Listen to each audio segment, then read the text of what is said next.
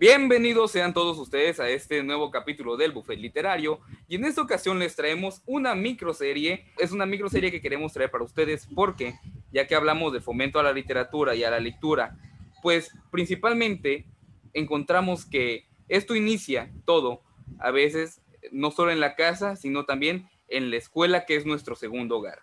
Y para ustedes les traemos esta, este primer capítulo de la serie, Maestros. En esta ocasión nos acompaña nada más y nada menos que Yuli. Adelante, bienvenida a este podcast. Hola, muchas gracias. Pues sí, por acá andamos. Soy Yuli Zamora. Eh, soy maestra de preescolar y de primaria. Un gusto tenerte aquí, Yuli. Es un gustazo y un placer tenerte aquí con nosotros. Y bueno, en este caso, primero que nada, eh, pues esto va a ser como una entrevista, ¿no? Donde tú hoy eres la estrella, hoy tú eres sobre quien está el foco. Y primero que nada, Yuli, quisiera preguntarte y quisiera iniciar esto hablando de la pregunta, hablando precisamente de por qué es importante incentivar a la lectura desde niños. Uy, la lectura es algo fundamental, yo creo que para, para, los, para las personas es muy importante poner el ejemplo desde que, desde que los chicos son muy bebés, o sea, por ejemplo, mi, mi hijo desde bebito tiene libros, aunque no los leía, solo los babeaba, pero él ha ido creciendo viendo, por ejemplo, a su tía Tere leer, a, a, mí, eh, entonces e, él se ha ido interesando por la lectura. Igual mis alumnos, yo siempre intento que estén en contacto con los libros, mis, mis salones hay uno de libros, mis dos salones, eh, es muy importante, vaya, para los, para las personas, eh, crear el hábito de la lectura desde pequeños es lo más importante, porque alguien que gusta de leer va a entender las cosas, va a, leer por gusto, va, ay, disculpen por tanto ruido, va a, cuando tenga que estudiar, por ejemplo, va a entender lo que lee, empezando por ahí, va a tener comprensión lectora. Julie, bueno, sí es, ah, gracias, me da mucha emoción tenerte aquí con nosotros y es, es muy importante todo eso que mencionas. A mí personalmente me gustaría saber cómo es que tú te adentraste en este mundillo, cómo es que una Julie de hace no sé cuántos años dijo, ah, no manches, esto me gusta, o qué fue lo que te hizo, no sé, Mira, realmente no tengo como que el momento exacto en que empecé a, gustar de la lectura, pero si de algo estoy segura es que toda mi vida había mis papás leer. mis papás son maestros, los dos, mi abuelita paterna y mi abuelita materna. Eh, también leían y leían y leían, entonces, pues yo creo que por ahí va, ¿no? Y pues, pues eso, ¿no? Eh, realmente es por, por donde se empieza, en la familia. O sea, si bien los maestros podemos ayudar mucho a que los chicos puedan desarrollar este gusto, eh, realmente la base de todo es la familia. O sea, ver, leer. Yo siempre le digo a los papás de mis alumnos, eh, aquí lo, ideal es que los chicos entiendan eh, que leer te sirve para algo que te va a divertir, que vas a aprender, que vas a hacer más inteligente. Y no hay mejor manera de leer de aprender a leer, de aprender a escribir, que ver a los adultos leer y escribir y disfrutarlo también. Así que pues por ahí fue, por mi familia. Bien, este, pues ahora sí que, Julie, muchísimas gracias por, por tenerte aquí. La verdad, este, créeme lo que para este humilde programa, eh, el tener a, uno de los, a una de las protagonistas principales, digamos, al frente de batalla literal en todos los días para fomentar la lectura, pues para nosotros es muy gratificante porque a lo largo de, estos eh, programas que hemos tenido, pues hemos llegado a la conclusión que una clase clave y fundamental para, para el fomento de la lectura y sobre todo para que haya en los niños y niñas comprensión lectora, pues es precisamente la participación de los padres de familia. Yo desde una manera muy humilde, yo siempre he dicho, papás, papás y mamás lectores forman hijos e hijas lectores y lectoras. Entonces, en, esa, en ese mismo tenor, este, me gustaría mucho saber eh, ¿qué, qué, es lo que se qué es lo que se necesitaría si es que se necesita algo dentro de tu, de tu experiencia como docente, ¿qué es lo que se necesitaría hablando de, de, de, de dentro de la del si hubiera algún programa, un proyecto, tú ya nos dirás, para fomentar esto, la, este amor a la lectura, que por ejemplo, plataformas digitales como YouTube y otras plataformas sí han podido como incidir y llegar a, a, los, a los, adolescentes, por ejemplo, o, a, o, sobre todo contigo que es en edades más tempranas. ¿Qué, ¿Qué, es lo que se necesitaría para llegarle sobre todo a los, a los más chiquitos de la casa para incentivarlos a leer? Mira, programas en, en, cuanto a educación, al menos hablando de la STEP aquí en Veracruz, eh, ha habido un montón, pero no es nada más el hecho de que exista un programa, sino que todos debemos de, de meternos eh, en cuanto a ese programa, ¿no? Porque hay un montón de cosas, hay de infraestructura, de medio ambiente, de este, contra la violencia, un montón de cosas, pero una cosa es como que se haga un programa súper bonito y nos lo hagan llegar a los maestros que ya tenemos de por sí un montón de cosas, hablando pre-pandemia incluso, ¿no? Eh, eh, que tenemos ya un montón de cosas y, este, y aparte ya nuestra planeación, nuestras evaluaciones, nuestro todo lo que tenemos que hacer, nos digan es que ahora tienen que ver sobre este libro o tantos libros o que lleven los niños un, una bitácora de todos los libros que van leyendo y así, ¿no? Es que así no es. O sea, están los programas, está, por ejemplo, o estuvo el de libros del rincón que nos hacían llegar a las escuelas un montón de libros súper bonitos, eh, y, pero pues es la manera en que todos respondan, desde quienes mandan del programa, supervisores, directivos y maestros, ¿no? O sea, habrá maestros que tienen ahí el montón de libros todos este, todos rotos de que pues obviamente los niños no, no, nacen ya sabiendo cuidar un libro o un perro o un gato, tenemos que enseñarlos. Y de verdad que yo he visto maestros que tienen los libros todos deshojados, este, o pues, ya de plano se van a la basura. Entonces, hay muchos programas y hay programas muy buenos, pero la cosa es que nosotros, que todos eh, pongamos de nuestra parte y lo, lo, lo, tenemos que incluir significativamente en nuestra planeación, no nada más como que incluirlo por incluirlo y pues ya, ¿no? Ya ahí está la evidencia con un no. y, ya, no. O sea, sí hay muchos programas, ha habido muchos programas, incluso ya los libros del rincón no están, pero creo que antes de la pandemia, el ciclo anterior, anterior el ciclo escolar anterior, hubo un programa que nos hicieron llegar libros uno literario y uno informativo para cada niño. Y al final del ciclo escolar, eh, ellos se llevaban uno y uno, ¿no? Se llevaban sus libros. Y pues está padre, pero pues realmente no estaban tan divertidos los libros. Entonces, pues ya empezando por ahí, ¿no? Eh, tienen que ser cosas que les llamen la atención. Igual ya hablarán ustedes con maestros de, de niveles eh, posteriores a preescolar y primaria, pero pues no digo que sean malos libros, pero hay veces que quieren fomentar el hábito por la lectura con libros ya para niños, ya para personas más grandes, ¿no? No es lo mismo leer a Toño Malpica o a Jaime Alfonso Sandoval que te, te avientes el Quijote así de que, ¿qué? ¿No? Entonces, pues esa es la, la manera de interesarlos, pero con cosas que les interesen, o sea, que realmente vean este libro y así, ay, no, me interesa, o sea, se me antoja leerlo, a ver qué cosa, ¿no? Dice. Entonces, pues, pues es por ahí, no es nada más que haya o no haya programas, eh, sí hay y ha habido y va a seguir habiendo muy buenas, ideas muy buenas, pero la cosa es cómo la aterrizamos en lo más importante que es ya en las aulas con los niños. Y por ejemplo, en esta, en esta índole, este, ¿tú crees que bueno, obviamente, este, ¿tú crees que sea necesario que el personal docente esté como sensibilizado en este aspecto? Porque tú mencionabas algo súper importante, que es, eh, va, el amor al, al libro va desde el cuidado del propio libro como objeto per se. Entonces, ahora sí que me gustaría saber qué te gusta, qué nos pudieras decir en ese aspecto, porque lo dijiste algo primordial. O sea, el amor del libro va desde el cuidado del objeto per se, tal cual como, como libro, porque mencionabas que a lo mejor hay algunos espacios escolares donde a lo mejor los libros ya están maltrataditos o ya están de tiro pues muy, muy desgastados o ya de tiro necesitamos reponer el siguiente ejemplar porque ya definitivamente ya no se puede leer. Entonces, en ese aspecto, ¿qué pudieras decir? ¿Crees que sea necesario que el personal esté como sensibilizado en ese aspecto?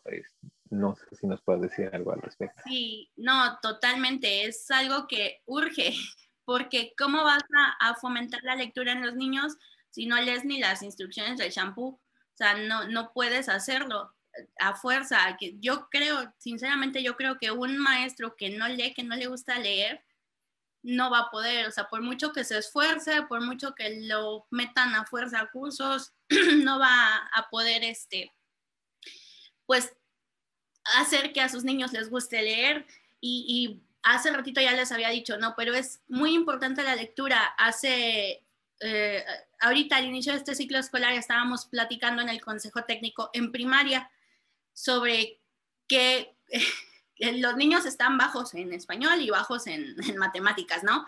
¿Qué, ¿Qué, íbamos a hacer? ¿Qué, ¿Qué íbamos a hacer? Y siempre todos, matemáticas, matemáticas, matemáticas. Y vaya, no soy una súper amante de las matemáticas, le echo ganas a las matemáticas, este, pero yo, no, lectura, comprensión lectora, comprensión lectora, y nadie me pelaba, ¿no? Y ya hasta que pude hacer que, que, que me pusieran atención y les dije, miren, a ver, matemáticas, saben sumar, saben restar, saben multiplicar, lo saben. Lo que ellos no pueden es a la hora de leer un problema, entender qué es lo que tienen que hacer y por qué, porque no hay comprensión lectora. O sea, tienen que, leer el, programa, el problema 30 veces e igual no lo entienden porque no hay comprensión lectora. Entonces, ¿qué hay que hacer? Pues trabajar en cuanto a la comprensión lectora. Y sí, me hicieron caso. y en eso estamos. Pues sí. Este, entonces, Eso espero. Entonces, sí, no, es súper importante que los maestros entendamos la importancia de la lectura y que, pues, que la compartamos, o sea, con los niños, que, que lo entiendan. Miren, yo en cuanto a, los libros, he tenido desde primero preescolar, que son niños de tres años, hasta de tercero preescolar, que ya son de, de cinco, este, seis añitos. Eh, mi hijo incluso, ¿no? O sea, Fer, si, si le dabas un libro, lo deshojaba y lo aventaba y jugaba a los zombies con su libro y no sé qué cosa. Pero no, o sea, él tiene que entender, no, los libros se cuidan, debes de tener cuidado. O sea, tampoco pretendo que estén todos bonitos. Hay unos que ya parecen garnacha, pero tienen diurex y están engrapados y están pegados. O sea, mm, tienen que aprender a cuidarlos. Y también trabajar eso con los papás, ¿no? Yo al menos a mis papás sí les hago la super amenaza de que es que no, no, es que se lleva este libro a su casa y lo regrese roto o ya no lo encuentre o algo. No le voy a pedir que me reponga con un libro de conejitos, me va a reponer con este libro y les enseño los, precios, ¿no? De, los libros en, en, Mercado Libre o en Amazon o algo así. Por ejemplo, el, del Monstruo de Colores, que ahorita es uno que está muy famoso, mi hijo lo tiene y me costó casi 600 pesos el libro. O sea, están caros. O sea, si me lo rompe papá, quiero el mismo o si ya no lo hacen uno similar, ¿no? También ya para que si no lo van a, si no van a hacer conciencia, pues al menos les dé miedo la pagada. Sí, creo que, creo que principal eso es bien importante, ¿no? Que aprendan a respetar lo que es del espacio público, ¿verdad? Lo que es, o sea, no solamente el cuidado del libro, sino, ok, este libro no es solamente tuyo, pertenece a todos tus demás compañeros y compañeras. Y eso genera, yo creo, principalmente algo que tú mencionabas muy importante, es como esa sinergia, como sentido de comunidad. Es, es mío, pero también es de todos, ¿no? Hola, Julie. Yo no tenía el gusto de conocerte. Hola, qué gusto. Oye, ahorita que Chris habló sobre todo esto de la labor del maestro, quisiera saber, ¿tú qué opinas de todos los planes o lo que te ha tocado a ti hasta el momento del supuesto intento que ha hecho la SEP por incentivar la lectura? ¿Crees que va por buen camino? ¿Crees que no? ¿Y qué hace como tal Julie para poner un cambio? Decir, a mí no me gusta esto de la SEP, pero creo que yo puedo hacerle de este lado. A los maestros les dejan hacer mucho cambio, todo, tú lo has hecho. ¿Qué es lo que tú piensas al respecto de todo esto? Mientras un maestro tenga fundamentado lo que está haciendo, eh, casi siempre lo puede hacer. Eh, por ejemplo, ahorita con Aprende en Casa, eh, que no sé, el 95, si no es que más por ciento de de los chicos están trabajando mediante la Aprende en Casa, ninguno de mis dos grupos lo está haciendo. Yo planeo para mis dos grupos, que claro, implica mucho más trabajo y todo, pero pues yo lo fundamento, ¿no? Y pues de aquí no me mueven, aunque lo han intentado. Mientras un maestro, les digo, fundamente y tenga, pues tenga argumentos sólidos, sí, eh, puede hacer lo que quiera. Eh, los programas han sido buenos.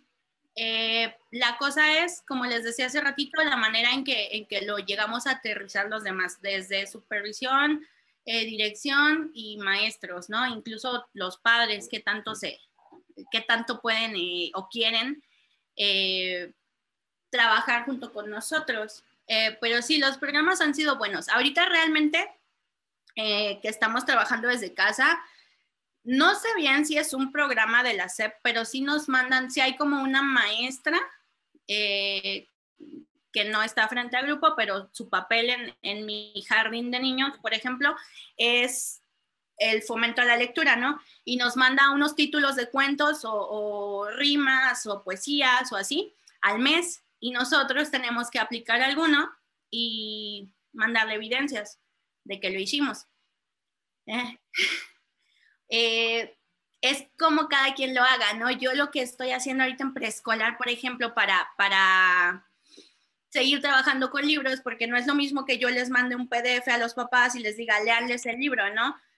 Yo lo veo y no es porque no sepan o no quieran, no es lo mismo cómo lo va a hacer una maestra, eh, y aparte una maestra sin vergüenza como yo, a, a cómo lo va a hacer este, un papá. Mejor no lo pudiste decir. Sí que a lo mejor, ah, esto es el monstruo de colores, hoy se ha despertado raro, sí, y entonces está confundido.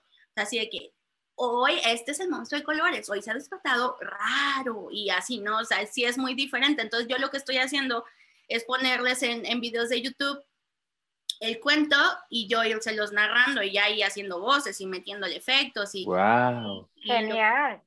Gracias. Y eso ha de ser pues una gran labor por detrás de edición, de grabación, de todo lo que implica.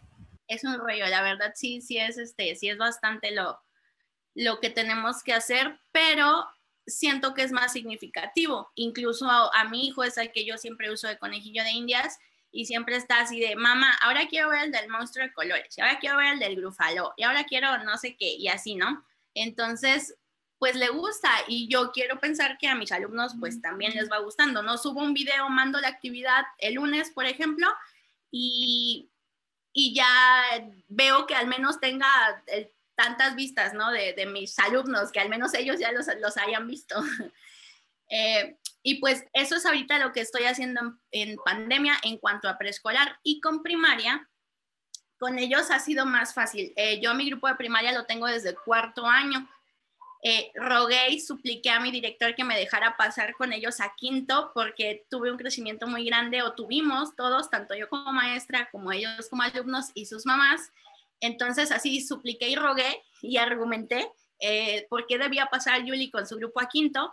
Y pues ahí va Yuli con su grupo a quinto y luego pandemia y ahí voy a sexto porque todos los maestros pasamos con nuestro grupo, ¿no? Entonces llevo tres años con ellos ya son mis hijos postizos. Qué precioso, qué bello. Qué bonito. Qué bonito. No, y que has dejar una huella enorme en ellos, porque para mí un profesor que es un año y más que es primaria, o sea, has de dejar un, un muy buen cimiento ahí.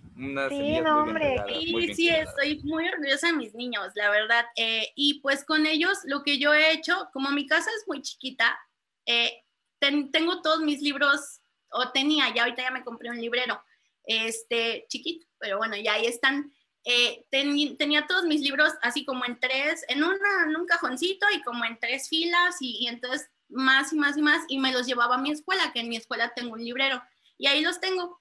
Y em, los niños acaban de trabajar y pues ya están juegos de mesa y están libros y ya, y ya ellos pueden, este, acaban de trabajar y en vez de ponerse a distraer a los demás, van y agarran un libro o un juego de mesa y realmente casi siempre lo que agarraban eran libros y pues ahí están leyendo, ¿no? Y pues leíamos eh, en nuestros ratitos libres, eh, un montón de cosas. He hecho muchas actividades así divertidas con ellos.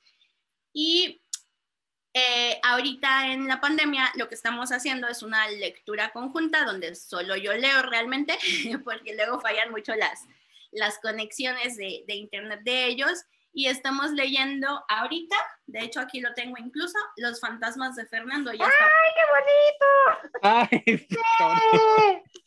Ya estamos por terminarlos y es que de verdad, si ustedes vieran la evolución que han tenido mis niños, no nada más desde cuarto hasta sexto, que evidentemente ha sido mucha, pero desde que empezamos con las lecturas conjuntas aquí mediante la cámara, eh, mediante las videollamadas, han mejorado un montón. Hace unos meses hubo una lección en español que era escribir cuentos de terror y suspenso. De verdad que hicieron unas cosas tan geniales, pero una cosa preciosa, de verdad. Igual siguen teniendo 839 faltas de ortografía, pero eh, en cuanto a redacción han mejorado un montón. O sea, en mis niños de primaria de verdad se ve la diferencia así abismal desde que empezamos a hacer este tipo de, de lecturas ahorita en la, en la cuarentena. Si bien estando en el salón, hay una marimba acá afuera, si bien estando en el salón ya habíamos, eh, ya había habido avances, siento que ahorita, ahorita, precisamente que estoy como enfocándome más todavía en esto, han crecido un montonal. Y las mamás también. Y bueno, otra cosa que hice fue que un día se me ocurrió poner en el Facebook, este, quiero donar quiero hacer una donación de libros a mis niños, pero ya me di cuenta que soy muy pobre y que cuestan caros los libros, entonces quien quiera donar libros, y mi hermana lo compartió en su Twitter y Mónica Broson lo vio y sí. ¡No! esta vez. ¡Qué bonito! Sí. Mónica Broson lo vio y le, puso a Tere, como, le di a tu hermana que se comunique conmigo y le puso el correo, ¿no? Y ahí voy, hola, soy Julia, soy maestra, ayúdame sí, claro, adelante, pásame tu dirección y ya, ¿no? Y que me llega un paquetón así de 20 libros, 20 libros. Lean, Vengadora, por favor, lean Vengadora, ese libro es increíble, por favor. No. Sí. No cabe duda.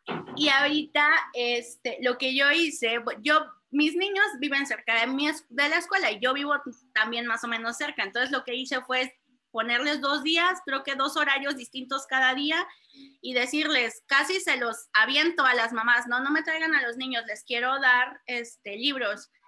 Eh, ya les platiqué y todo, y pues así fue, les pasé los libros, algunos, no todos, realmente algunos ya han acabado este librito y ya les he dado el segundo porque me alcanzó a dos por, por niño.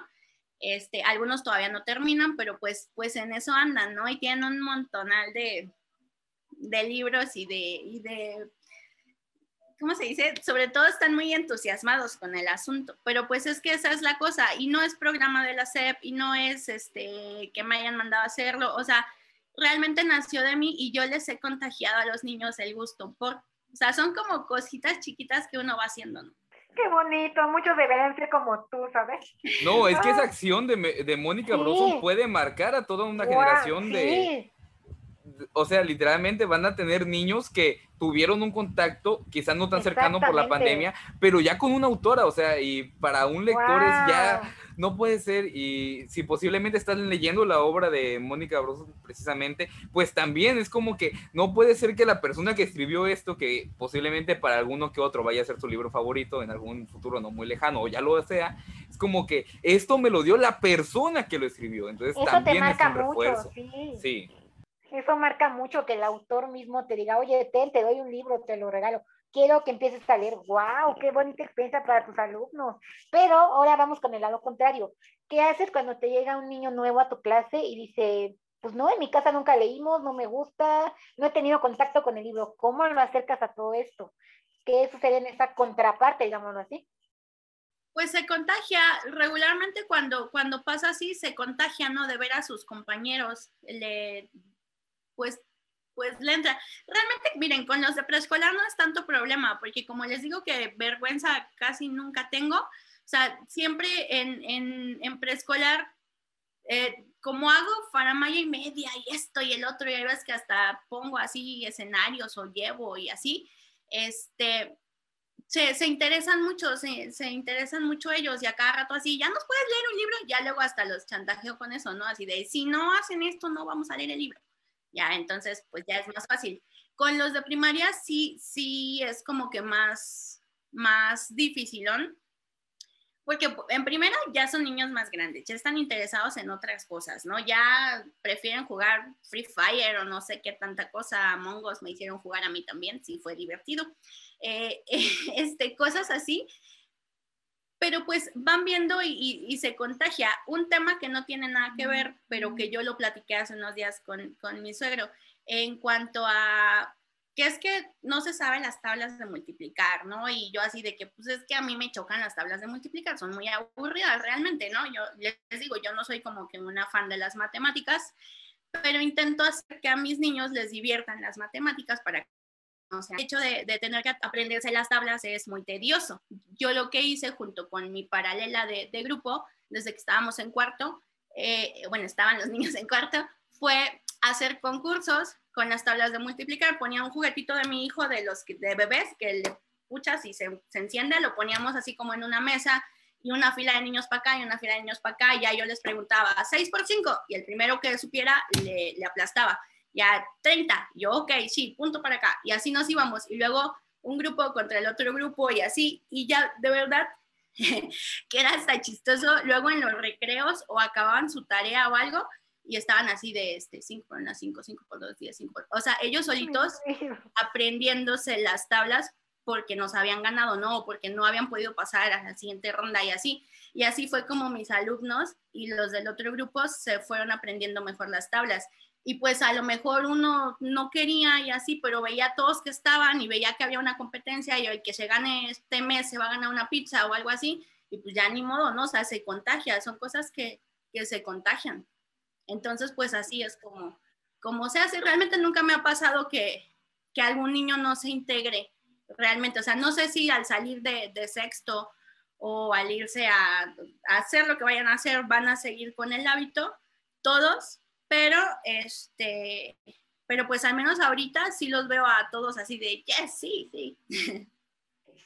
Mm, qué bonito. Fíjate que todo es una reacción en cadena, ¿no? Y viene desde la pregunta que te hacía Cris, ¿no? Eh, y luego la que te hizo Lore, ¿no? De, de, los programas y de todo eso, y que influye mucho, o sea, los programas están y muchos son muy buenos, el problema es la forma en la que estos son implementados. Y la verdad es que a mí personalmente me da un montón de gusto eh, por tus alumnos, estos que ya llevan tres años contigo y las futuras generaciones y, y, los que han tenido esa fortuna de tenerte, porque la verdad es que maestros como tú hay bien poquitos.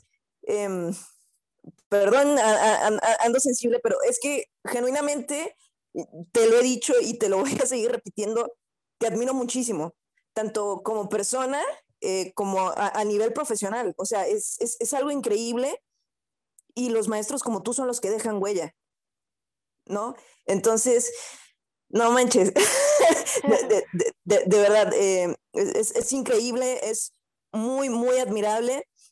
Y la neta, a todos los que nos están escuchando en Spotify, a los que nos ven en YouTube, los invito a seguir el canal de Julie, es Julia Katsura, en, en YouTube. La neta es que, pues, si tienen sobrinitos, primitos, hermanitos, eh, pues es material que no solamente le sirve a sus alumnos, ¿no?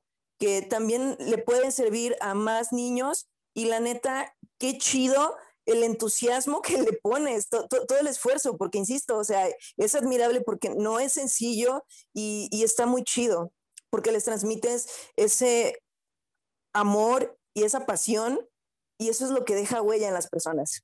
Pero bueno, a ver, ya, ya, ya que estoy de metiche con, con, con tu canal y todo eso, cuéntanos un poquito más, o sea, ¿cómo te surge la idea o, dices, ajá, voy a hacer esto? Porque, o sea, es que de verdad, eso no, no lo hace cualquiera. Mira, eh, gracias. eh, el canal empezó, ya lo tengo, tengo ahí alguna que otra burrada, otra ya la, la oculté, pero el canal lo tengo desde hace mucho. Pero eh, ahorita que empezó la pandemia, hace ya un año, ya, ya se va a cumplir un año, y que nos quedamos en casa, pues todo el mundo está así de, pero, pero, ¿y qué va a pasar? No, no, pues de aquí a Semana Santa ya regresando, vamos a la escuela, sí, claro. Entonces yo así de, ¿qué hago? ¿Qué hago? ¿Qué hago? Ya no me acuerdo sinceramente si ya conocía el Classroom o, fue ahí que, que, yo, no, creo que no lo conocía, porque ya me acordé que le dije a Tere, ¿tú has usado Classroom? Me dijo, sí, que en esto, que en otro. Y yo, yo puedo usarlo y Tere, sí, y yo, bueno, vamos a usar Classroom, mamitas, ¿no?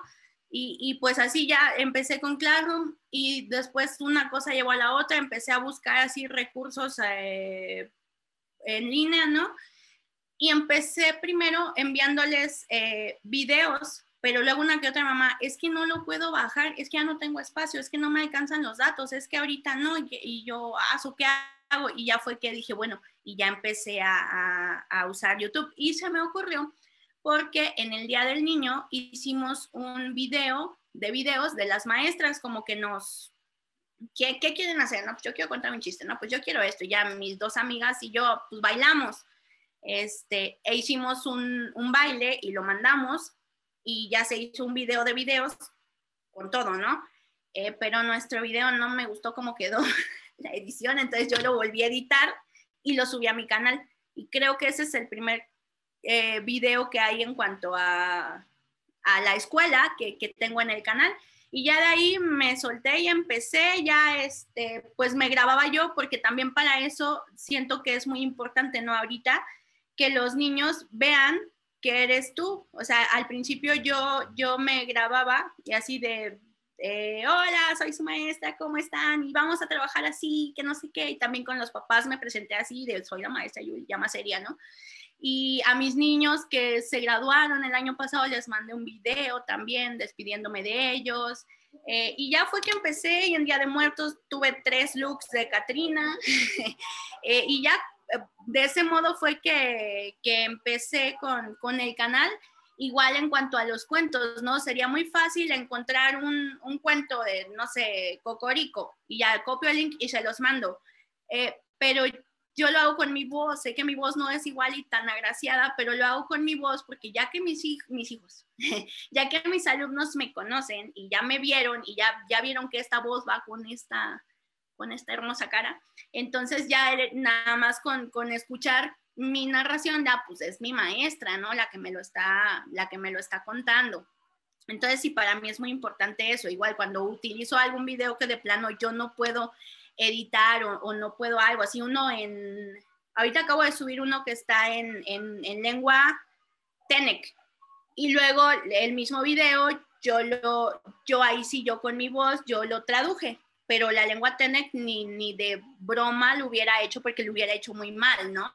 Este, pero entonces cuando es así, cuando les mando un video que yo no grabo, ya sea que me lo bajo y, y pongo un intro conmigo o les mando aunque sea un audio a los niños de hola chicos, ¿cómo están? Miren, hoy vamos a hacer esto y les dejo este video y que no sé qué, o una canción también, ¿no? Porque también ya intenté con canciones y no me salió bien, solo hay un video de... Me dedico a la lectura mejor. pero, y al pero, pero pues así fue.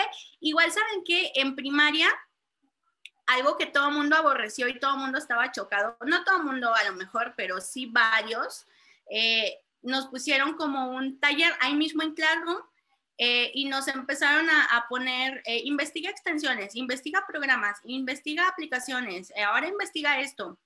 Y todo el mundo así de, o sea, aparte de todo lo que hay que hacer, y yo estaba ahí a las 3 de la mañana editando bien contenta una presentación en Geniali, ¿no? O cosas así. Este, y así conocí un montón de cosas.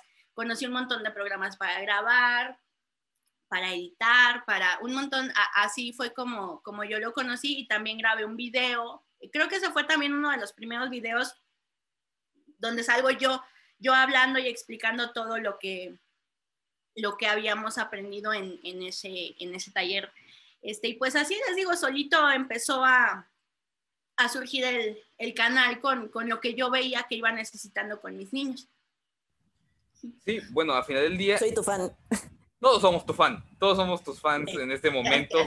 Eh, pero lo que voy es, este podcast surge precisamente por todo esto. O sea, yo soy eh, de los presentes en este momento el más joven.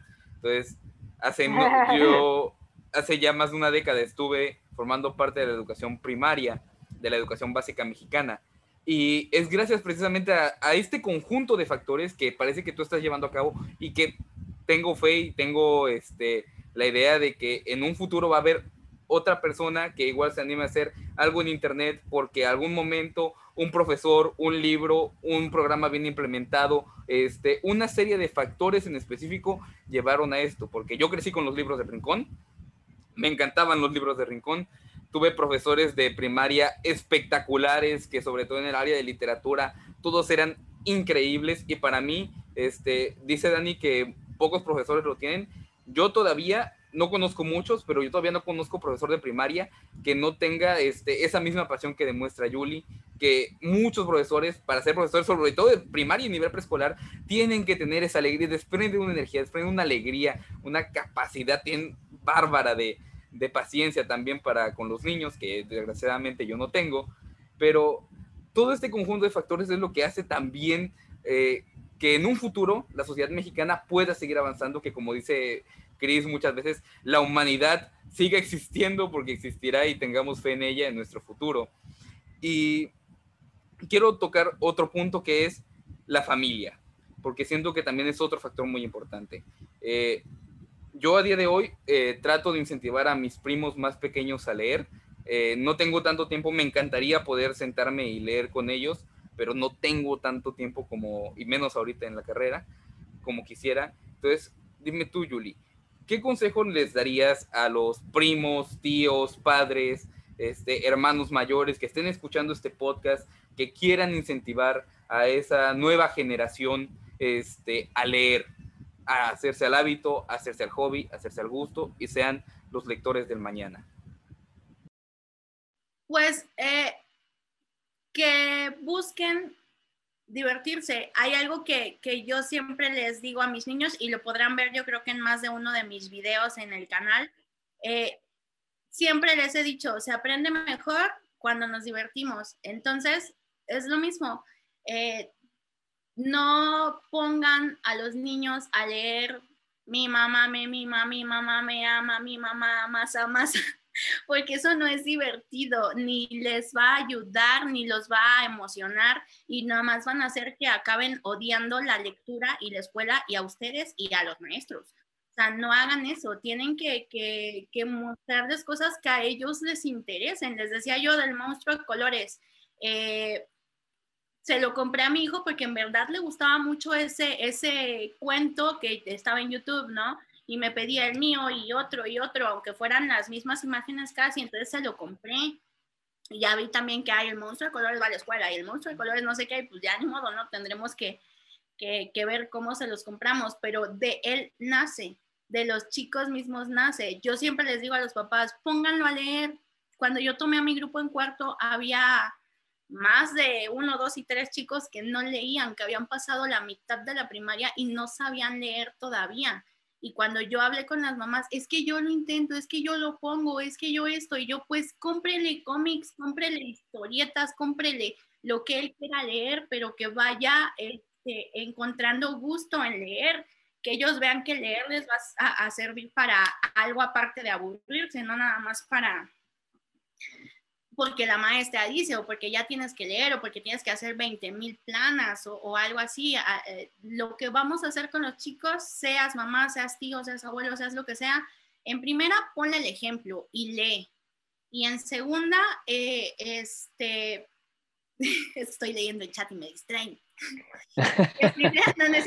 pon el ejemplo y lee. Y en segunda, pon a, a la mano cosas que a él le vayan a interesar una vez estaba hablando con un papá de una exalumna y, y él, yo no le caía muy bien y, y, me decía, es que desde que está con usted ya, ya no le gusta leer y, ya no, y ya lee muy mal y ya no sé qué. Y era una de, de mis niñas más destacadas, ¿no? Y yo así de, a ver, ¿cómo? desde que está conmigo ya no le gusta leer, o sea, explíqueme eso, no lo entiendo, eso no tiene sentido. Imposible. Sí, no, o sea, realmente es imposible y, me dice, es que sí, yo lo pongo a leer y yo, yo le hacía mil preguntas, ¿no? Porque de verdad me dio como un trancazo cuando me dijo eso. Y, y, ya me dice, sí, es que yo todas las tardes la pongo a leer la Biblia y ya no quiere. Y ah, no seas... Ah, no, no manches, la Biblia. Ya la puso a leer Levítico. Que todas las religiones me merecen y todo, y no es mala onda.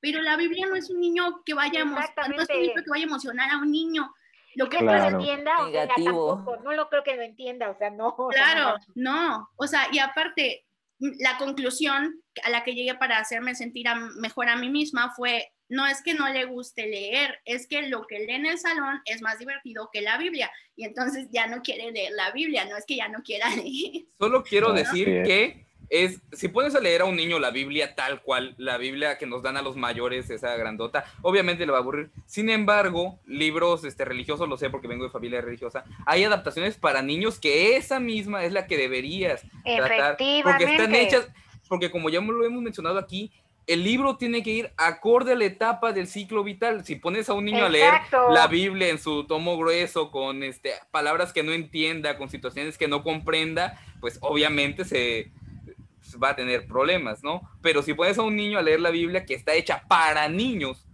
que es con dibujitos, animaciones, y sobre todo si le das la caracterización de la voz a leer, que haces gestos y demás, se motiva. O sea, no es el libro, ni siquiera es qué, qué tipo de libro es. Sí, sí, exactamente. Pero sí, no, mi niña era la Biblia, la de páginas que parece hasta hoja de cebolla, que casi la tienes Bácala, no, bueno. Y no, y pues, pues esa es la cosa, ¿no? Entonces, siempre le digo a, mis papás, a los papás de mis niños, pues, eh, cosas que les gusten, hasta en las evaluaciones, que bueno, ya se llaman boletas, se llaman cartillas, se llaman como se llamen, eh, ya ni sé cómo se llaman este año, eh, en las recomendaciones, porque tienes que poner, bueno, en primaria una calificación, y recomendaciones. Y en preescolar una descripción de lo que puede hacer el niño y, recomendaciones. Y yo, de verdad, que todas mis recomendaciones, aunque sea el niño más eh, que ya escribe su nombre y que ya lee algunas palabras y lo que sea, mis recomendaciones de lenguaje y comunicación siempre sé es lean.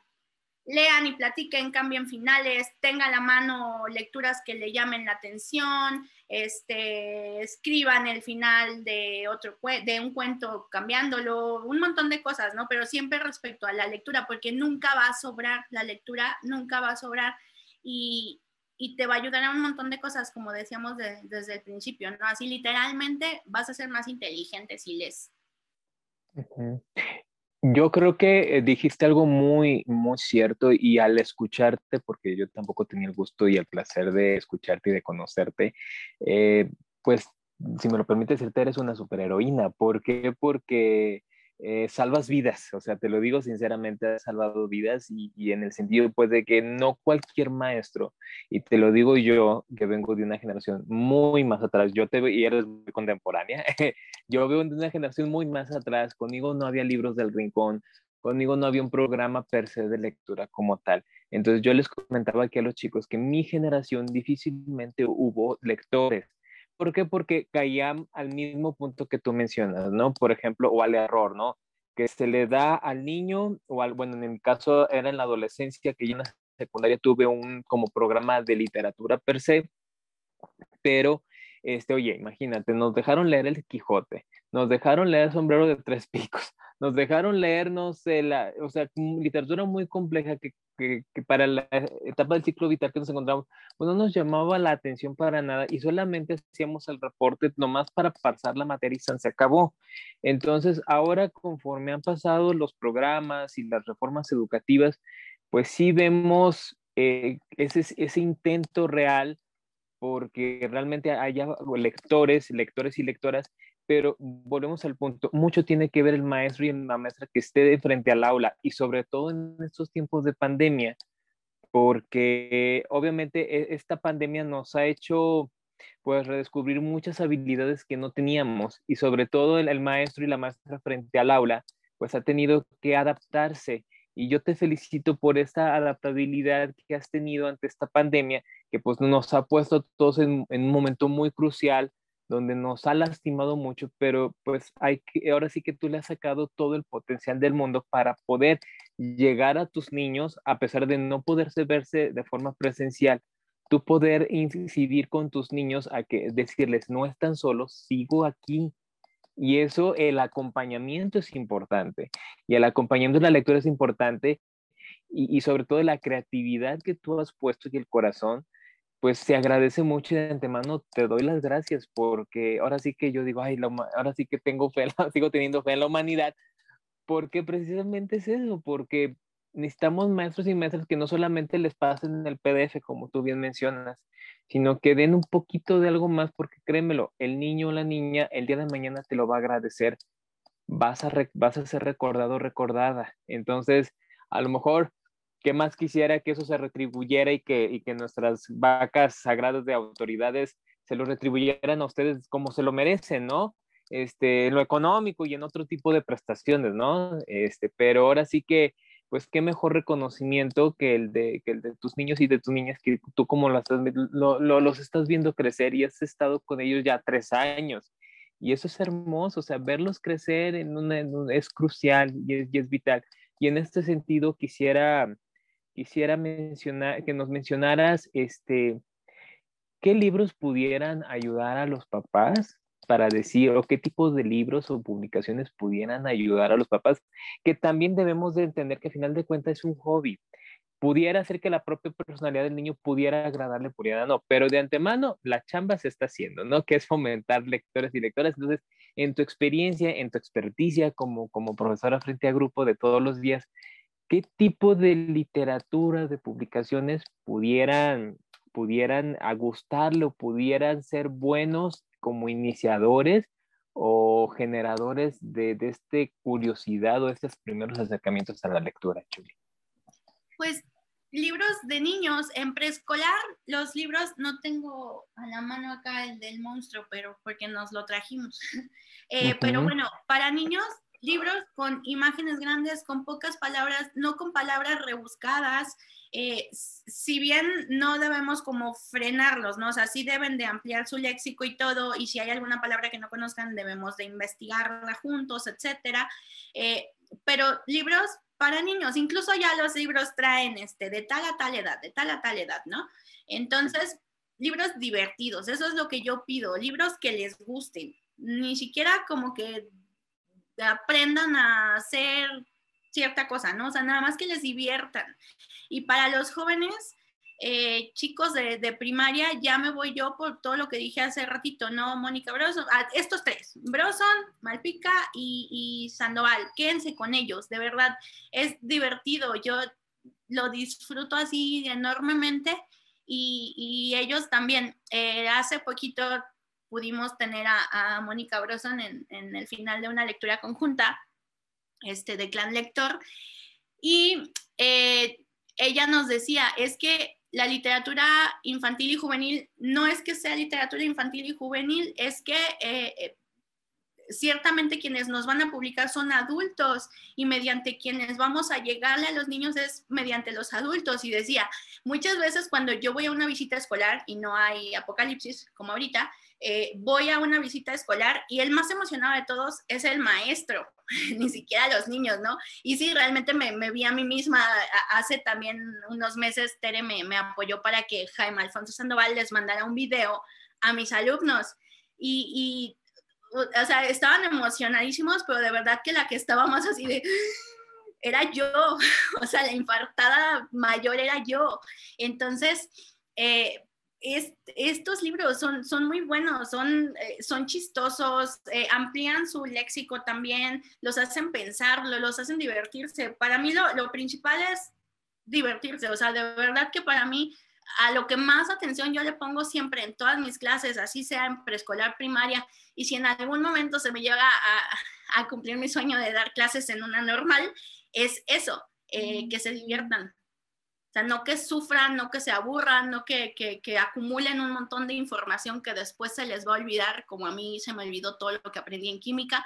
Eh, no, o sea, es que se diviertan y que le encuentren funcionalidad. Entonces, pues es eso. O sea, busquen libros divertidos, no vayan y compren un libro y ten, lean ustedes primero, vean, aunque sea, lean la contraportada, a ver si creen que va a estar bueno. Y, y entonces ya dénselo a los niños. Y ya. Ay, qué, pues, bonito, qué bonito. La verdad, la verdad nos quedamos, este, lo digo sinceramente, bueno, que, que, quedo encantado porque contigo, porque por tu gran labor, sobre todo felicitarte por tu gran labor, porque precisamente eh, necesitamos maestros muy guerreros y que remen contracorriente. Y ahorita tú eres una gran guerrera, una gran docente que es guerrera y que está remando contracorriente. Vuelvo a reiterar lo mismo, esta pandemia nos ha nos ha lastimado mucho, sí, no, no, nos ha puesto en, un, en, una encrucijada, en una encrucijada realmente de, de, de, en, qué, en dónde estamos y, en dónde estamos y hacia dónde nos queremos dirigir. Pero ahora sí que hay personas, hay, hay, hay luces que nos guían en el camino, entonces, y nos hacen esto más, esta, esta situación más pasadera, ¿no? Y, y, de verdad yo te quiero felicitar porque no cualquier maestro lo hace, no cualquier invierte 10 minutos más o media hora más en editar el video, no, más hacer la acentuación o previamente preparar.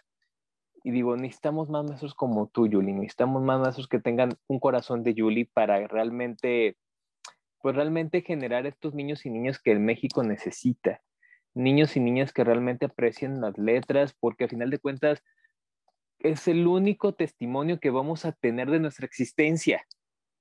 Si, si existió una Lore, si existió una Dani, si, si existió un Carlos, o si existió un Cris, o si existió una Tere, es por medio de qué? De, de las palabras. Entonces, yo creo que muchos y muchas, em, sobre todo con los maestros y maestros, de, verdad, de verdad te tienen que poner y creerse en el corazón, desde el corazón, yo creo, que son del salvaguarda de las palabras. Porque ahora sí que eso se va a transmitir como antes, ¿no? Que antes las leyendas se transmitían de generación en generación, ¿no? Y en los libros tiene que ser así, o sea, una muestra que al final de cuentas nosotros, nuestro cuerpo, pues va a dejar de, de existir, vaya, porque es biología y es parte de, ¿no?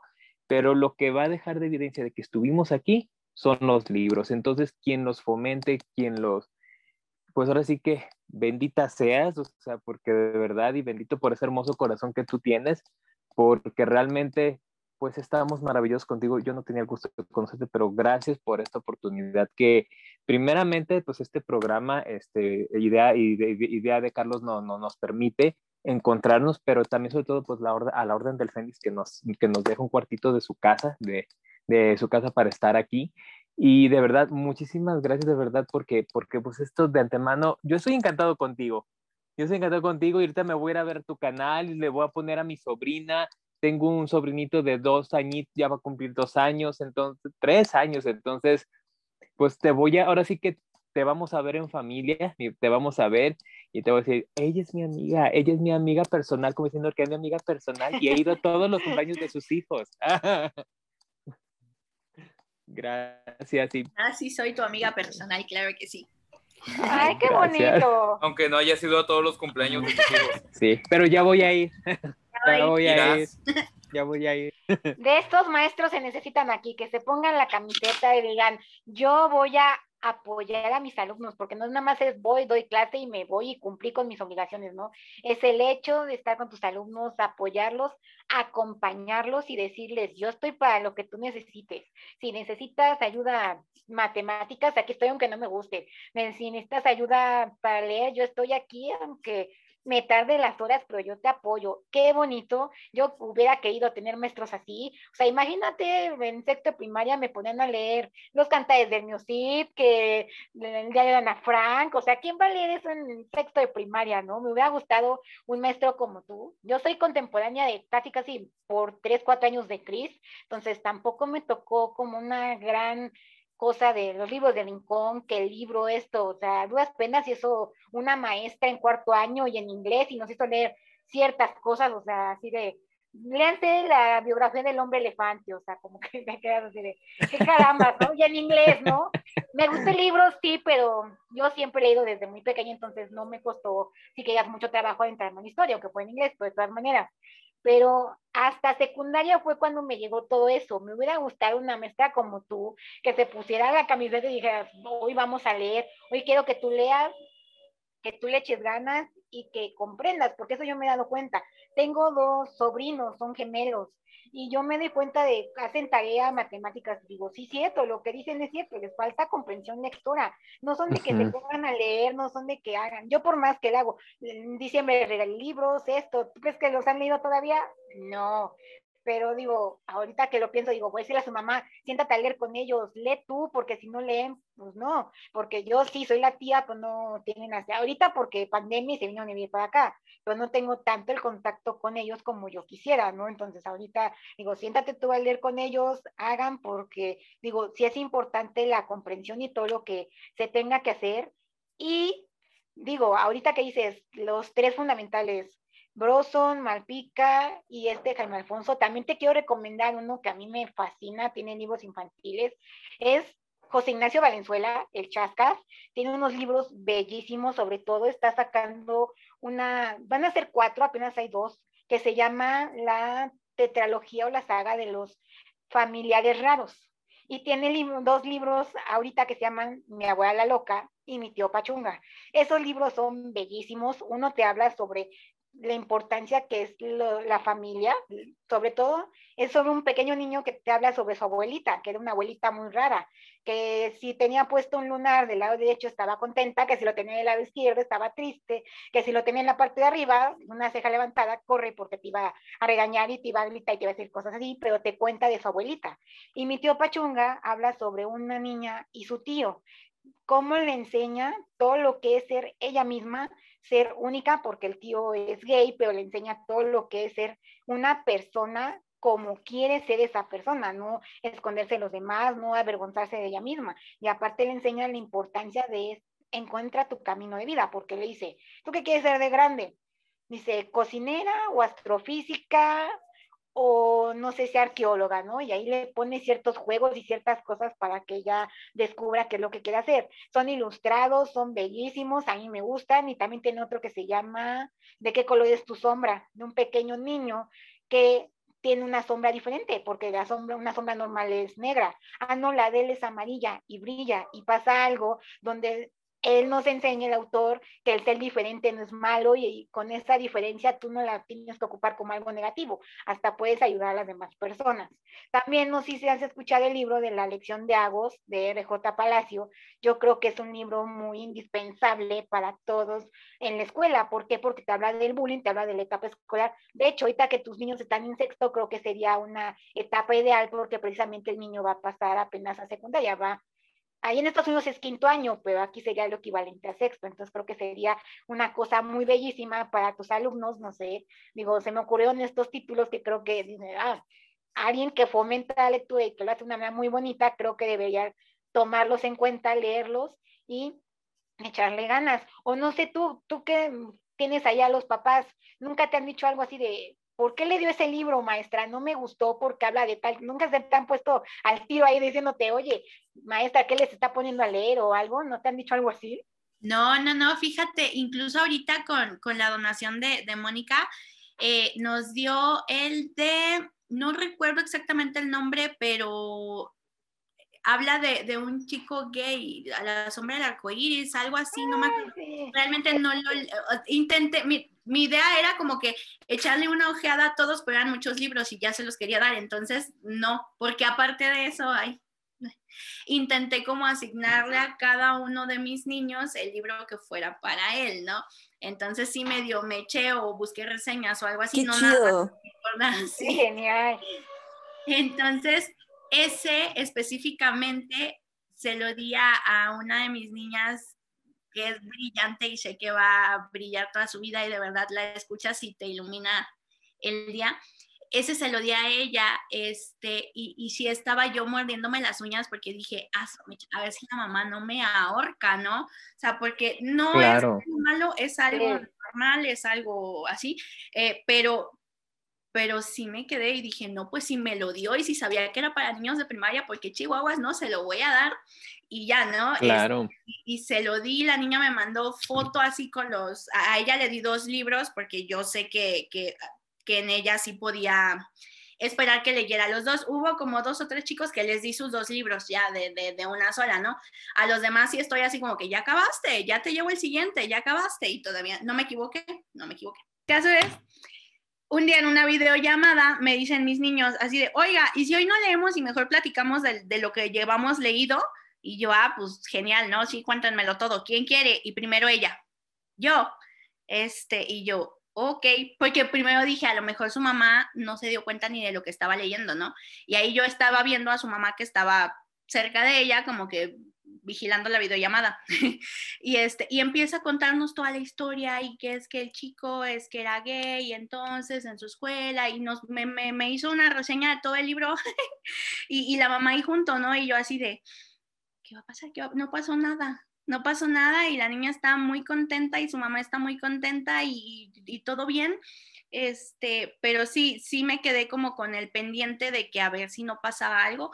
Eh, claro. no pasó nada, afortunadamente no pasó nada. Este, y ya después lo pensé mejor y dije, bueno, si es una niña tan inteligente, tan este, así, tan suelta, tan todo, pues evidentemente pues no se iban a, espantar en su casa, ¿no?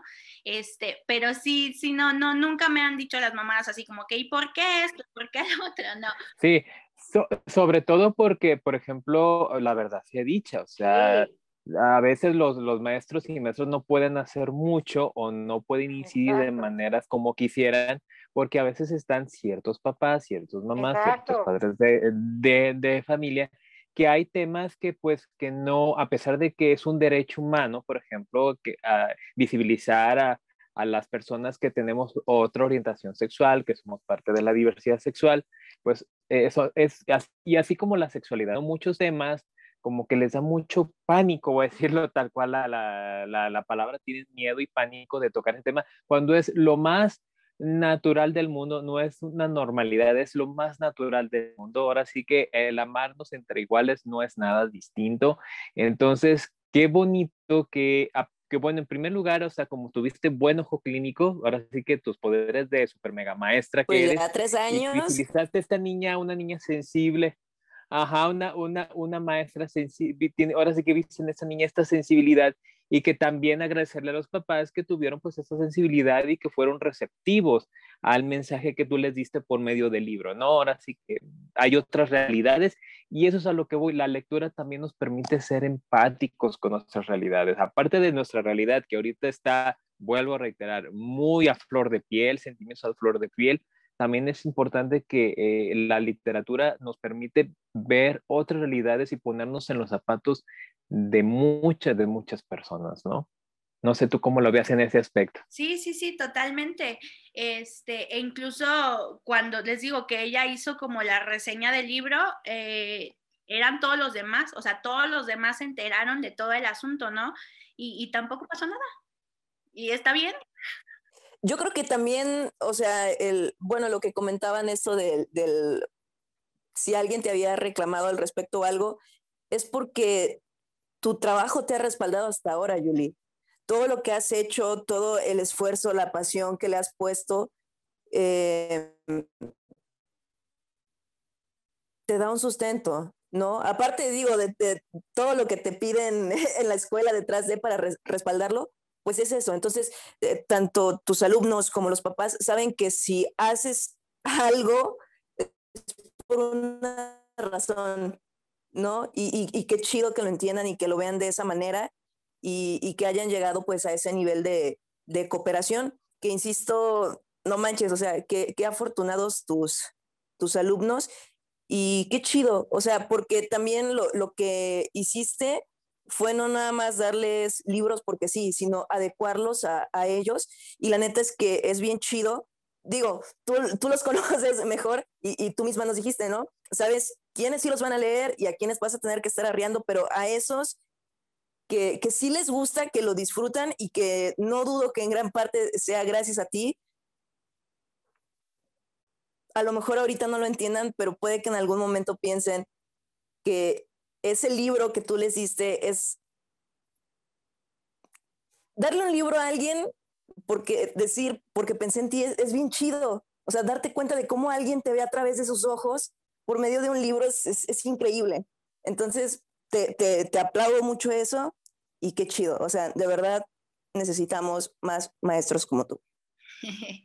Gracias. Y ya nada más para echarme un poquito más de flores de eso. sí, adelante. Y le expliqué en la dedicatoria por qué se lo estaba dando. Ay, qué lindo. Oye, qué chido. No, pues ni hablar. O sea, es que ¿qué te puedo decir? haces un buen trabajo, o sea, no nada más le diste el libro, se lo dedicaste y le dijiste porque aprende y tal como por Dios, qué bonito, todo, todo integral, o sea, eso es, eso es lo padre, porque eso hace un maestro, no nada más es, ah, sí, tú eres fulanito, perenganito, sutanito, no, tú eres tal alumno, tú haces esto, tú los conoces, no nada más es un número de lista, no nada más es un niño más en tu salón, es una personita individual y pensante a la que yo le dedico mi tiempo para hacerle una mejor persona, porque eso es lo que hace un maestro, está formando personitas en, en esa etapa de vida, entonces lo que tú haces es increíble, no nada más es el maestro, vas muchísimo más allá. Qué bonita labor, felicidades por lo que haces, o sea, digo, wow, muchas personas deberían hacer lo mismo porque ¿no? O sea, hay muy, muy poquitos maestros, en verdad te lo digo, que te tomes el tiempo de, este libro le va a gustar, yo ya lo leí, puede que le guste a mi grupo, no cualquiera lo hace. Y es una responsabilidad muy grande, porque como bien lo digo, o sea, ¿qué te dijeron de que le diste un libro de una persona gay o de un tema que es un poco fuerte? Dices, también es una responsabilidad mía porque no sé qué va a decir el papá, ¿no? Pues dice, ¿sabes qué? Yo lo conozco y Ingesu le voy a dar el libro porque creo que lo va a disfrutar. Eso es tener pantalones y amar lo que haces. Eso es pasión. Felicidades. Sí. Gracias. Oye, Yuli, quisiera preguntarte, si me lo permites, este, además de, de, tus, de tu gran labor y de tu gran misión que tienes como maestra, pues eres lectora también, entonces eres una ciudad lectora ahorita, ¿en qué proyectos estás ahorita? ¿Qué, qué, qué va a haber próximamente en tu canal? ¿Qué estás leyendo? ¿Qué estás leyendo también? Para ir tomando notas y para que nuestra wishlist crezca infinitamente. Sí. a ver, ahorita estoy de colada, realmente me he colado bastante en Clan Lector, gracias a, mi hermana. Eh, hacen una lectura conjunta cada mes y pues se hacen tres, tres lives en los que se va comentando. Ahí es donde yo he estado metiéndome y seguiré metiéndome mientras no me bloqueen. Eh, pues ahí han andado. También por ahí se viene otra lectura conjunta de la saga de los héroes de Toño Malpica. Eso es lo que estoy leyendo ahorita. Estoy leyendo el tercer libro. oh my God. Sí. wow. Eh, mm, eh, pues en eso es en lo que en lo que estoy, porque realmente tampoco tengo como todo el tiempo del mundo, porque pues tengo a mis dos grupos, ¿no? Y claro en corte, en corte trimestral y andamos en las evaluaciones y en todo ese rollo, este, pero pues en eso estoy, ¿no? Y bueno, claro, libros infantiles que leo un montón con mi hijo y con, con mis alumnos, y pues el proyecto que sí seguro va a permanecer es que mínimo un cuento a la semana subo en mi canal de YouTube, eh, la narración de un cuento con, con sus imagencitas. Eso es lo que, lo que he estado haciendo. Genial. Ok, genial. Pero ya como parte tú, dejemos la escuela, a Julie la maestra, tú como lectora, ¿qué le gusta a Julie leer, su autor favorito? ¿Qué es lo que ella disfruta? Ya dejando atrás tu labor de maestra, ¿qué disfrutas tú leer? ¿Qué es lo que te gusta? ¿Autor favorito? Eh, es Mario Benedetti, siempre es y será. Tengo incluso tatuado aquí táctica y estrategia. Ya luego ya todo mundo, todo mundo la dedicó, ¿no? Pero inicialmente no. y es cuando mi favorito. pionera. El amor de mi vida es, es Benedetti, definitivamente. Me gusta mucho Eduardo Galeano, que al parecer él me odiaba porque se murió el día de mi cumpleaños. este, y pues ahorita estoy de verdad totalmente encantada con Jaime Alfonso Sandoval y ahorita con, con Antonio Malpica. De verdad estoy fascinada. Este, de hecho, inicialmente me invitaron con Clan Lectora a la, al final de la lectura conjunta de México Land, porque mi hermana me lo regaló y pues yo lo empecé a leer. Y de verdad, qué cosa, o sea, de verdad es fabuloso México Land y todo lo demás, porque a partir de ahí empecé a pedir y a pedir y a pedir este de Jaime Alfonso y de Toño Malpica también, todo, todo ha sido porque se lo robo a Tere y ya entonces encargo yo un montón de cosas en Amazon. Eh, de hecho, ahorita, el día que me depositaron mi aguinaldo, pedí un chorro de, libros que todavía no, no leo. Eh, eh, pero bueno, es eso. Ahorita, ahorita en el presente, lo que realmente disfruto mucho es leer a Mónica, a Jaime y a, y a, este, y a Toño Malpica. De verdad, estoy fascinada con ellos y, y, yo creo que me voy a quedar un ratito aquí porque me sirve mucho también. Te voy a prestar esto de Jaime o quizá lo voy a comprar ahorita que terminemos. Mm, puede ser, no lo dudaría ni tantito. El caso es que ahorita estoy empapándome mucho con eso porque también me sirve mucho para mis alumnos más grandecitos y porque ya planeo permanecer en primaria alta durante los próximos años porque en verdad me ha me ha llenado mucho. Mi, formación inicial es de preescolar. Yo soy maestra de preescolar, estudié en la Benemérita Escuela Normal Veracruzana, Enrique C. Repsamen, la mejor de todas. Em, eh, y, y, me fascina preescolar. Eh, y después estudié maestría en educación y pude entrar a trabajar en el turno vespertino en primaria, pero yo estaba en primer año y en segundo año. Siempre el maestro de primero pasa a segundo. Y estaba primero, segundo, primero, segundo, primero, segundo. Y me gusta mucho. Y también me gusta mucho porque yo siento que para los niños el primer año de primaria es fundamental porque muchos maestros los ponen a hacer, les digo, 87 planas diarias y pues acaban los niños odiando la primaria llevando dos meses en ella. Y aparte, ya en primaria también, no todos, conozco muchos que no, pero hay muchos maestros también que es, siéntate, no hables, no esto, no el otro, y este, y horarios muy medidos, y todo el día sentados y escribiendo, y eso no es divertido, y yo insisto, eso no es divertido, entonces yo, yo permanecí ahí, mi director me dejó ahí, porque yo hacía que el corte de preescolar primaria no fuera tan... No se sintian, ajá, eso te iba a comentar, o sea, sobre todo por sobre todo porque ese es un error que se comete mucho, porque del preescolar vienen mucho del juego y en automático se corta, como tú bien dices, abruptamente, ya quieren que el niño tenga como esa disciplina del sentarse, pararse de la jornada completa de, y no se puede a veces, entonces, mm, genial, eso me parece maravilloso que el, que el ingreso a primaria pues vaya paulatinamente, paso a pasito. Qué, qué precioso. Pues, anduve, ¿no? En, el primer ciclo de primaria, este, siempre. Y un día dije, le dije al director, oiga, ya quiero irme más arriba, ya páseme más para arriba, ¿no? Porque se me va a olvidar las, este, las fracciones y eso, ya tiene mucho que no hago nada. Y ya me dijo, bueno, está bien, te doy cuarto. Y heme aquí con ese cuarto que ya es sexto. qué hermoso. Qué belleza. Me ha gustado mucho, de verdad que, que también es que es fascinante. Ay, es que la educación es muy buena, es fascinante, de verdad. Pero eh, eh, eh, el hecho de estar ahorita con niños ya más grandes y como que ya entienden chistes más así, sarcasmos y todas esas cosas, ya es también muy divertido. Y, que ellos te puedan platicar y preguntar y tenerte confianza, porque bien o mal ya es muy diferente tratar con un niño de 10, 11, 12 años que pues con niños de 3 a 6 años, ¿no? Quizás 7. Entonces también me gustó mucho estar por acá arriba en, en, los últimos grados de primaria. Yo creo que voy a, voy a estar un ratito más por acá. Entonces, bueno, a lo que iba, creo que desvarié. Este, ahorita este tipo de lecturas eh, las disfruto y me sirven, entonces pues por aquí me voy a quedar, ¿no? Porque igual si voy y les leo Andamios de Benedetti o Las Venas Abiertas de América Latina, pues no, ¿verdad? Entonces... Pulada de libro. sí. Entonces, pues por acá, por acá ando en eso, por eso. ¿Y nunca te has animado a decir, me paso a la secundaria y maestra de literatura porque te encanta leer y todo eso? Sí, pero no es tan fácil porque tendría que hacer un cambio de mi plaza o de alguna de mis plazas y pues cuando te hacen un cambio pierdes como los derechos que ya tienes. Ajá, y empiezas de nuevo, ya no te cambies, ya no te cambies. No, olvídalo, no, no, no, no pregunté eso.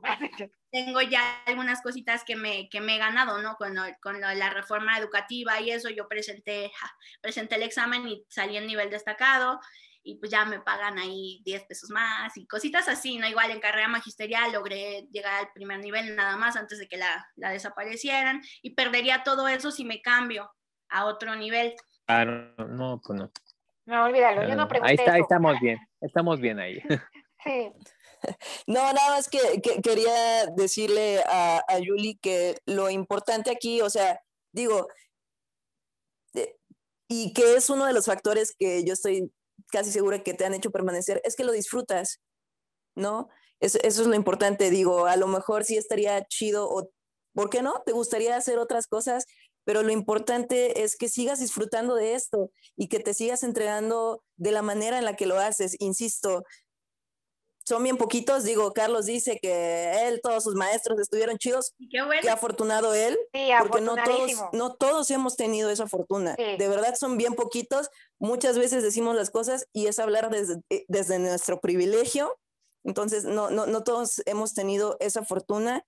Y la neta es que, eh, y con los tiempos que, que corren, sigue sin, sin, sin haber profes en general que tengan esa visión, esa pasión pero sobre todo que dejen esa huella en nosotros, porque, insisto, tú a nosotros ya nos, marcaste, sin tener que, darnos clase. Exacto, sin, ser tus alumnos en aula. Con eso te digo todo. ¿vale? Entonces, neta, te agradezco mucho y te admiro un montón por ser como eres y hacer lo que haces. Uh. Gracias. Sí, eh, eso es algo que yo les he dicho mucho a mis alumnos, eh, sobre todo a estos grandotes, ¿no? Que ya están más altos que yo, varios. Eh, es bueno, es que también. no pido mucho. piensen muy bien a lo que se van a dedicar, piénsenlo, estén seguros porque el trabajo que sea mientras ustedes lo disfruten va a ser genial. Ellos saben, ¿no? Mi hijo estaba muy chiquito, desde que nació mi hijo ha tenido niñera, porque yo trabajo de ocho y media a doce y media, de ahí eh, entro a la una y media a la siguiente escuela, o sea, tengo una hora para besuquearlo y comer y lavarme los dientes y salir corriendo a la otra escuela. Salgo seis y media, pero muchas veces llegan tarde por algún niño yo no me puedo dejar, dejarlo ahí e irme. Este, ya voy llegando a mi casa a las 7, 7 y media, 8 de la noche y mi hijo se duerme 8 y media. Entonces, eso mis chicos lo saben, ¿no? Y yo se los pongo como ejemplo. O sea, yo a mi hijo lo veo muy poquito eh, y lo amo mucho, es lo que más amo, pero amo mi trabajo también. Entonces, no estoy así como que, ay, tengo que ir de nuevo, o ya se van a acabar las vacaciones, o no sé qué cosa, o sea, a mí nunca me van a ver diciendo eso, de que, ay, no, y ya. Gracias. Gracias por eso. Ah, qué bonito. un, gran sacrificio, sí, Exacto, no, e, es que ni siquiera lo veo como un sacrificio, o sea, porque es algo bonito. Entonces siempre les digo eso, disfruten lo que van a hacer, piénsenlo bien. O sea, si estudian un año en la carrera y no les gustó, yo estudié un año, diseño, no, seis meses diseño gráfico y no me gustó, este, y, y, y, next, ¿no? Y afortunadamente... Bien hecho. Lo, lo ideal. Qué bueno que te dejaron, bien hecho. eh, pero, eh, pues, piensen muy bien a lo que se van a dedicar para que no lo vean como que, ay, tengo que trabajar, o sea, que lo vean como que, yes, hago lo que me gusta y aparte me pagan. Esa es la clave del éxito. Bueno, y pues como todo lo bueno, pese a esto, tiene que concluir. Julie, muchas gracias por haber estado aquí. Eh, muchas gracias por darnos de tu tiempo y por compartirnos tu conocimiento, eh, primeramente. Y quiero hacer un pequeño llamado a todas aquellas personas que a día de hoy ejercen la labor de profesor en niveles educativos básicos, preescolar, primaria, y a las personas de mi generación, generaciones futuras y generaciones pasadas que están actualmente estudiando para tener la labor de Julie este es un muy buen ejemplo de cómo se deben hacer las cosas, cómo es quizá un poco más la labor real, visto desde la perspectiva de una persona que está en el campo de batalla. Todo mundo, realmente, México necesita personas y niños que en el futuro puedan hacer de este país mejor. Muchas gracias, Julie, por compartirnos. Eh, ¿Quieres despedirte? Bueno, pues muchísimas gracias por, por invitarme por acá. Eh, eh, pues eso, ¿no? Vuelvo a lo mismo. Disfruten lo que hacen y, piensen en cómo les gustaría que educaran a sus hijos. Miren, yo no soy una modesta, o sea, yo sé que soy una buena maestra, eh, pero soy mejor maestra. Excelente. Soy mejor maestra desde que tengo a mi hijo, porque ya me pongo en el lugar de las mamás también. A lo mejor antes era media no sé, como que no, no, no podía ser tan empática porque no tenía la posibilidad de tener a mi hijo. Pero entonces, bueno, yo, yo, la mayoría de los maestros tenemos hijos o sobrinos o algo, entonces siempre digo eso, haz, compórtate o sé el maestro que te gustaría que tu hijo o el niño que más quieras eh, tuviera, ¿no? Entonces, pues, pues así de simple nada más y, pues otra cosa, por ahí hoy me sorprendo a mí misma, no hablé de Francesco Tonucci, que es un pedagogo que yo admiro muchísimo. Eh, y, al principio de la pandemia, cuando entré en plena locura de qué voy a hacer, qué voy a hacer, dije, voy a ver qué dice Tonucci. Y me metí a internet y empecé a googlear Tonucci pandemia, ¿no? Y una frase con la que me quedé desde el primer momento que, desde hace un año que empezamos con esto es, si este virus sigue, vamos a terminar aprendiendo demasiado. O sea, una cosa por el estilo, ¿no? Vamos a aprender demasiado. Y es la verdad, o sea, depende de, de, cómo ves el vaso, medio lleno, medio vacío. Eh, pero yo he aprendido muchísimo, además también he pasado muchísimo más tiempo con, con mi hijo y siento que me ha acercado más a mis alumnos ahorita que estamos lejos que, que cuando estamos este, viéndonos todos los días. Si bien es una relación muy bonita desde hace muchos años, siento que ahorita el estar eh, ya, sí, también con Terry, ya, ya de esta manera nos ha acercado mucho más y nos ha abierto más el panorama para ser empáticos, para echarle ganas, para ver, eh, pues, para ver las cosas bien, ¿no? Como son, o sea, sí hay cosas malas, pero ¿qué vamos a hacer al respecto? Vamos a ser resilientes, vamos a echarle ganas y pues eso, maestros, vamos a, hacer eso mismo, ¿no? Vamos a echarle todas las ganas con nuestros niños porque son el futuro de México. Realmente si votamos por el PRI, por el PAN, por Morena o por lo que sea, no va a ser el cambio. El cambio es a largo plazo y son los niños. Muchas gracias, Julie. Y bueno, como se me olvidó presentarlos al inicio, quiero que se despidan bien y con sus redes sociales, eh, en el orden en el que los voy viendo. Mi querido tío Cris. Pues Muchísimas gracias, querida Yuli. La verdad, pues estamos muy agradecidos por tu presencia. Espero que no sea la última vez que, te tengamos aquí en, el, aquí, en el canal, aquí en el programa. La verdad, estamos muy extasiados y muy felices de saber que, eh, que la verdad, pues nos, no, eh, tenerte aquí, pues es como una bocanada de aire, es como nos, nos alientas, nos das mucha esperanza. O sea, nos das mucha esperanza de que esto puede ir mejor y qué mejor de la mano de grandes expertos como tú, que como bien decía Lore, pues se ponen la camiseta, ¿no? Desde el corazón para formar futuros seres humanos más completos, más completos y más, más humanos, ¿verdad? Muchísimas gracias. Y bueno, de mi parte, bueno, agradecerles su atención y nos vemos en el siguiente programita. Muchas gracias. Dani. Ya que te puedo decir. Ya, vámonos por las bambú, te las mereces. no, este, pues nada, muchas gracias a todos los que nos están viendo, a todos los que nos están escuchando. Julie, neta, gracias por estar con nosotros, por aceptar la invitación y pues ojalá que eh, esta conversación que tuvimos el día de hoy pues ayude a inspirar, ¿por qué no?, a, otros maestros o a otros chicos que aspiran a, a, ser maestros en algún futuro, que tengan esa vocación eh, y, que tengan no solo eso, no solo la vocación, sino el, el, el, amor, la pasión y todo lo demás. Y bueno, pues ya me despido. Mi nombre es Daniela Garrido, mi canal de YouTube es No Soy Dano Hanson y pues por mi parte, eso es todo. Y finalmente, pero no menos importante, Lore. Ay, ¿qué te puedo decir, Julie? Me encantó conocerte, mucho gusto. Me gusta que tengas la camiseta puesta, como digo, pues, todo esto de los maestros y su forma de incentivar la lectura y todo lo que se tiene que hacer. Qué gran, gran labor que haces. Muchas gracias por estar aquí, por aceptarnos la invitación. Y espero, Radio Escuchas, que hayan disfrutado de la conversación con Yuli. En verdad, no se van a arrepentir de todo esto. Creo que hay mucho que aprenderle y mucho que valorarle. Gracias por estar aquí, por escucharnos en Spotify, en todas sus redes de conveniencia, en YouTube. Y pues, yo soy Loe Lupin, me encuentran en el Caldeo Literario.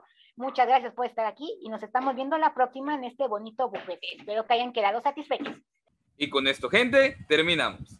Y como siempre, buen provecho.